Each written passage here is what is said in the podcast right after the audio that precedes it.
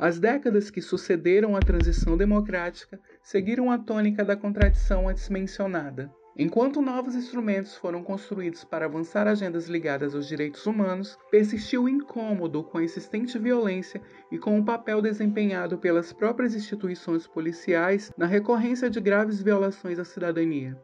Eu sou Alan Felipe e você acabou de ouvir a Rafael Benchimol lendo um trecho do texto Da Esperança ao Espanto: Os Direitos Humanos e o Legislativo na Nova República, de Pedro Benetti.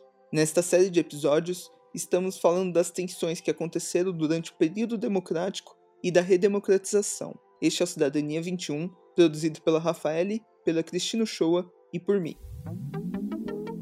Podcast Cidadania 21, uma produção do Núcleo de Estudos da Violência da Universidade de São Paulo. Um programa que traz os temas abordados em cada artigo do novo relatório da situação dos direitos humanos no Brasil.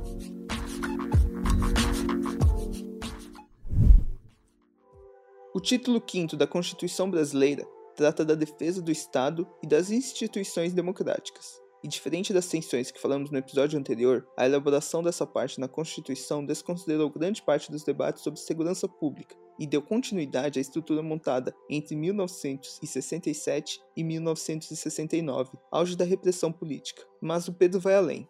Tem continuidade na Constituição de 88 em relação às constituições do regime militar? Sim, é, houve continuidade. O que, que permitiu essa continuidade? A conformação de maiorias nas subcomissões e nas comissões que redigiram os textos relativos a, a essa a essa institucionalidade né, das instituições armadas do Estado. Foi isso que garantiu a passagem.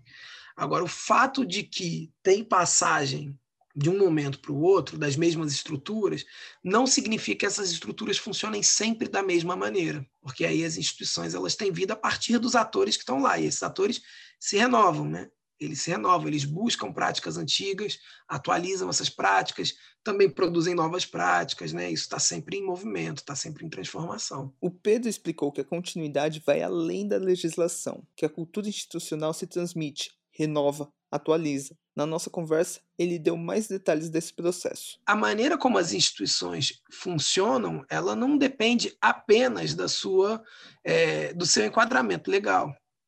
Não é só daí que vem, né? Existe cultura institucional, existem atores que estão tomando decisões e que estão fazendo com que a letra aparentemente morta da Constituição ganhe vida no mundo social, né? Nas suas relações, nas suas interações com a cidadania. Né? E no próximo episódio do Cidadania 21, daremos continuidade a esse tema. Para não perder, assine o Cidadania 21 no seu agregador de podcast ou se inscreva no canal do YouTube.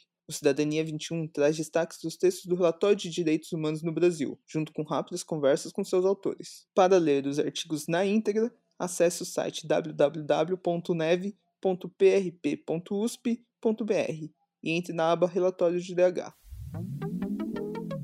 Este foi o Cidadania 21, uma iniciativa do Núcleo de Estudos da Violência da Universidade de São Paulo, o NEV USP. As atividades do NEV têm apoio da Fundação de Amparo à Pesquisa do Estado de São Paulo, FAPESP, por meio do programa do CEPITS, Centro de Pesquisa, Inovação e Difusão.